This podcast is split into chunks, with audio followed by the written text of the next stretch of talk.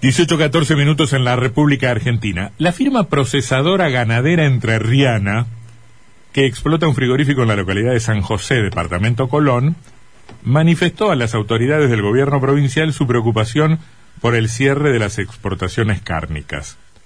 La firma, pese a llamarse procesadora ganadera entrerriana, está integrada por capitales de origen chino. Em, su producción está orientada exclusivamente al mercado asiático, por lo que las disposiciones del gobierno nacional la afectan particularmente, destacó el gerente general de la firma, Mu Xiu Fu. ¿Cómo se llama? el tipo se llama Mu. Se llama Mu. Sí, Mu. Por eso se dedica a la carne. Mu. A la carne vacuna. A, la carne vacuna. Mu Xiu Fu.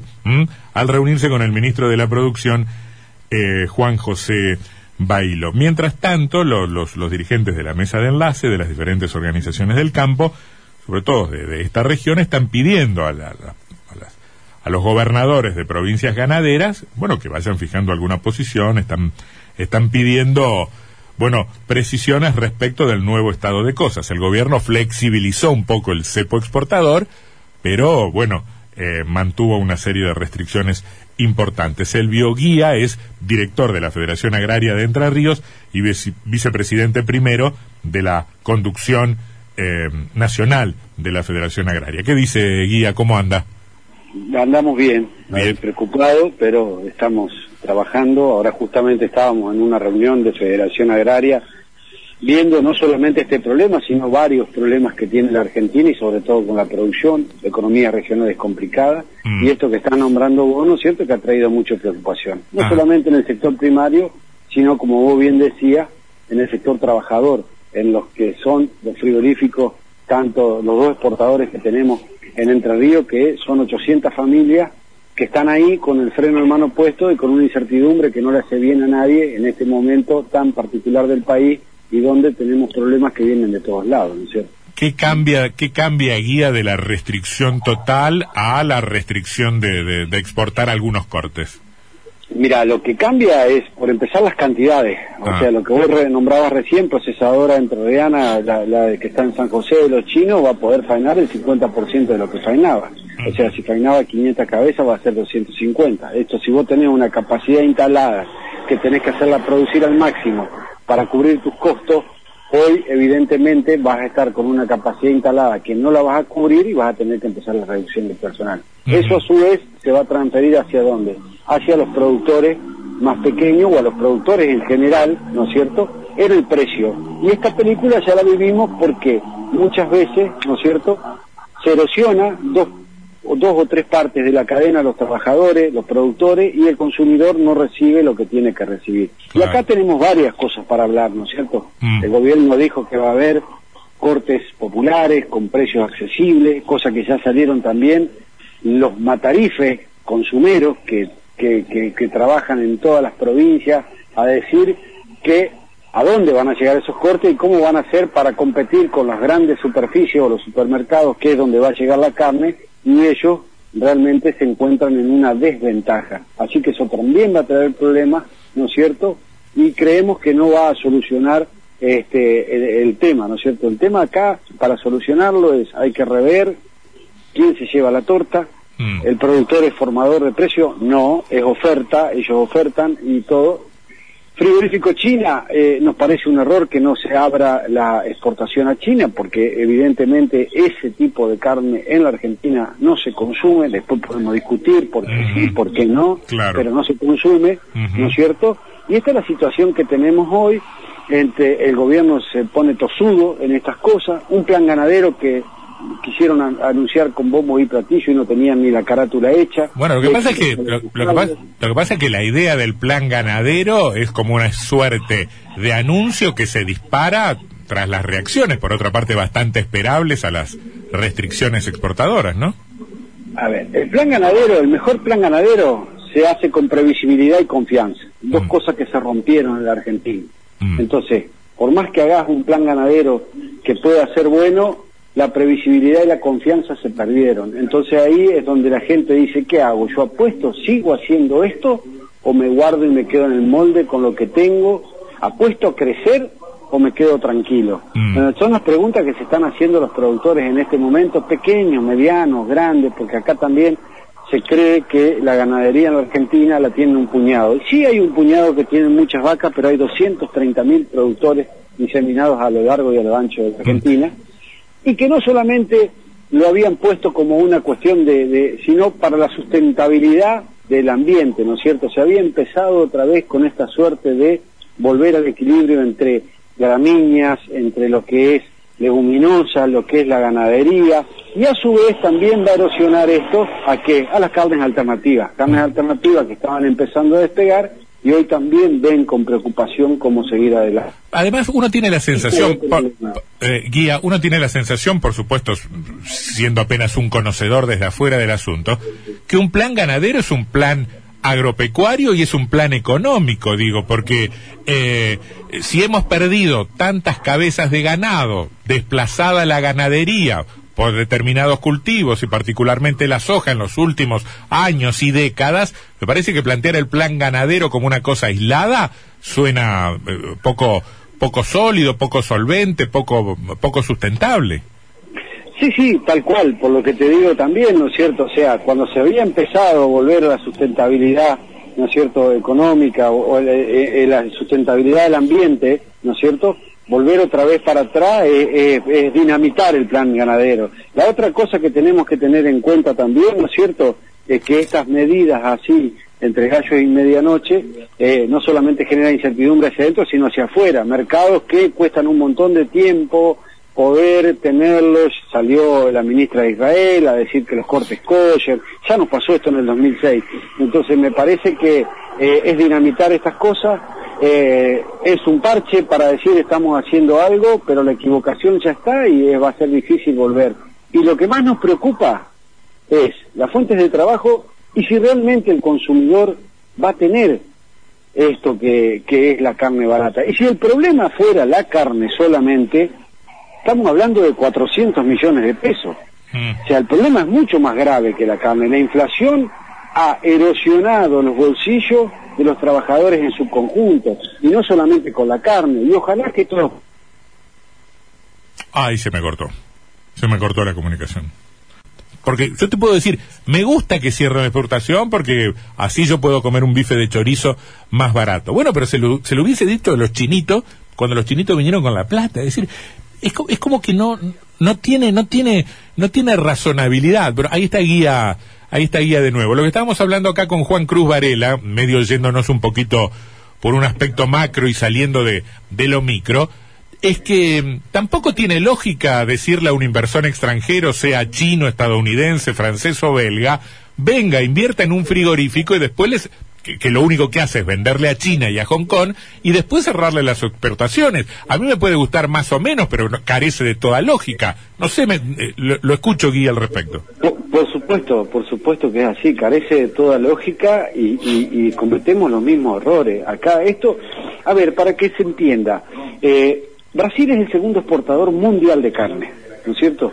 Y tuvo una inflación en alimentos del 0,69 mientras que nosotros teníamos el 4,10. Mm. Entonces, el problema son los mercados internacionales y el problema es la carne o el problema lo tenemos adentro y Claro. estamos metiendo en un tiro en el pie. Esto es lo que hay que hablar claramente también, ¿no es cierto? Mm. Y lo que vos decís perfectamente pasa también, ¿no es cierto? Vos le decís, vengan, los abrís las puertas, pues decís, bueno, ya está, instalaron todo, tienen 500 empleados, pero no lo vamos a dejar exportar. Y el mercado interno, la verdad que se lleva el 70% de la Argentina de la- del consumo y el 30% va hacia afuera, ¿no es cierto? Y, y lo que dije anteriormente, antes que se corte, el problema de la carne es un, un problema de 400 millones de pesos y nosotros en su momento al, al presidente de la nación le dijimos, señor, va a tener 9 mil millones de dólares más vía exportaciones de todo lo que es grano por diferencia de grano, de- por diferencia de precio, perdón más lo que se recauda por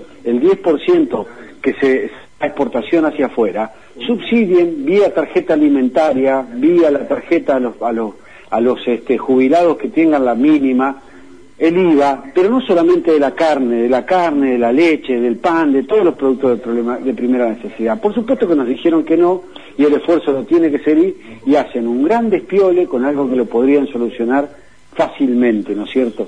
Como lo hizo en su momento Uruguay, cuando se hablaba del asado del Pepe, cuando la parte se exportaba algo y cuando tenía compraba afuera.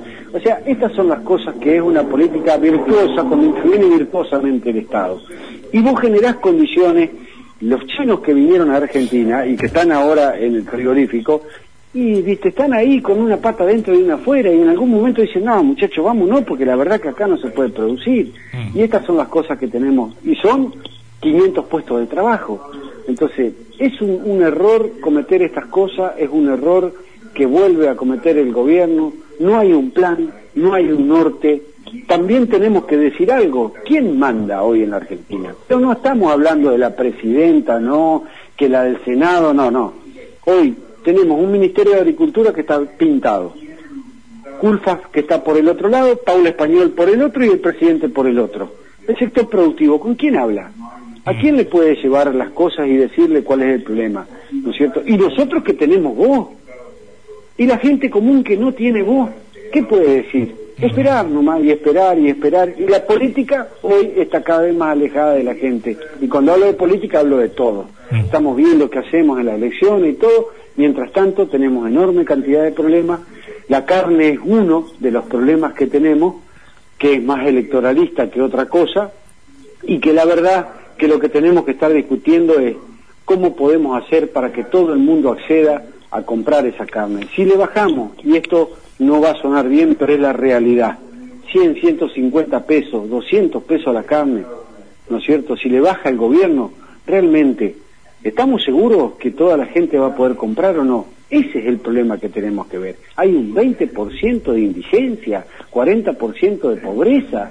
Mm. Entonces, no estamos discutiendo esto y estamos allá arriba en un vedetismo viendo quién tiene la razón, pero la gente sigue sufriendo, sigue teniendo problemas y nosotros estamos, o el gobierno está mirando para otro lado y metiéndole más problemas aún a lo que ya tenemos en la Argentina, que son muchísimos, ¿no es cierto? Ahora, Guía, yo le pregunto, ¿cuál es el, el, motivo, eh, si es que, usted lo conoce o lo puede explicar de, de algún modo didáctico, que explique por qué la carne sube más que lo que ha subido de lo que de lo que suben los precios de los alimentos en general y de lo que sube la inflación.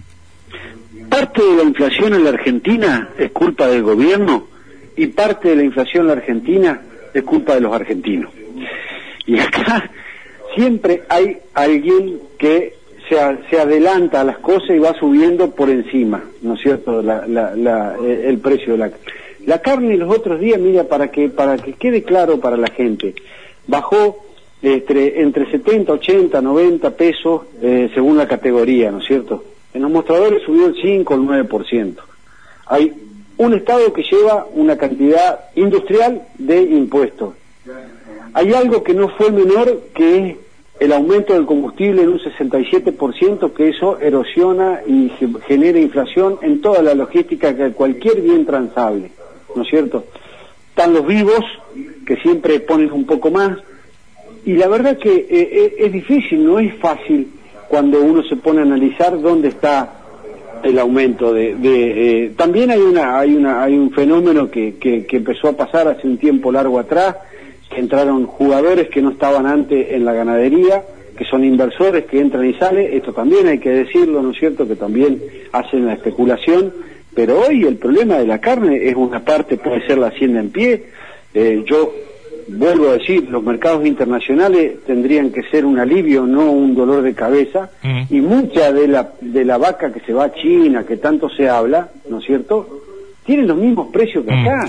Eh, le, hago, le hago dos bueno, un mensaje, Huerto, un oyente dice, bueno, bajen un poco la carne, así algunos van a poder comprar. Dos, dos preguntas muy, dos, dos, preguntas, dos preguntas muy cortitas. ¿Qué, qué, les gustaría que hiciera el gobierno de la provincia frente a esta, frente a este cuadro de, cosas? Bueno, nosotros estuvimos hablando con el ministro Bailo, no hemos estado hablando con el gobernador, pero sí hablamos en una reunión que tuvimos con los tres ministros de la región centro y todos se mostraron en contra de las aperturas de las exportaciones, de la, del cierre de las exportaciones, ¿no es mm, cierto? Por lo que habíamos hablado anteriormente, ¿no es cierto? Entonces, la manera de ayudar en esto es intentar demostrar de manera didáctica, práctica, sencilla y concreta, con números que tiene el gobierno supuestamente, ¿no es cierto?, por qué la apertura de las exportaciones sería, ¿no es cierto?, eh, eh, favorable para la Argentina y no Ah. desfavorable. Lo otro, guía, lo otro, me- me- uno le, tra- le traslado la pregunta de un oyente. Eh, si conoce el conflicto de carnes del interior y dice que lo- no pueden los matarifes vender al precio que estipulan. Eh, no, no conozco el conflicto de carne del interior, sí sé que habían eh, tenido una reducción de las carnes rojas habían tenido algún problema, este, pero la verdad que no, no lo conozco el conflicto. Y contestándole al oyente anterior, Mm. bajen el precio, ojalá lo pudiéramos bajar, vuelvo a decir, el productor agropecuario es oferta. Claro, ¿Qué no, no. eso? No fija el precio, Llevo a una ¿no? feria, llevo a un consignatario, ellos me ponen la hacienda, la llevan a un frigorífico y de ahí empieza todo. Que no es solamente el tema de la carne, acá tenés el Mm. Bueno, eh, de carne somos, este, se nos, se nos corta de nuevo.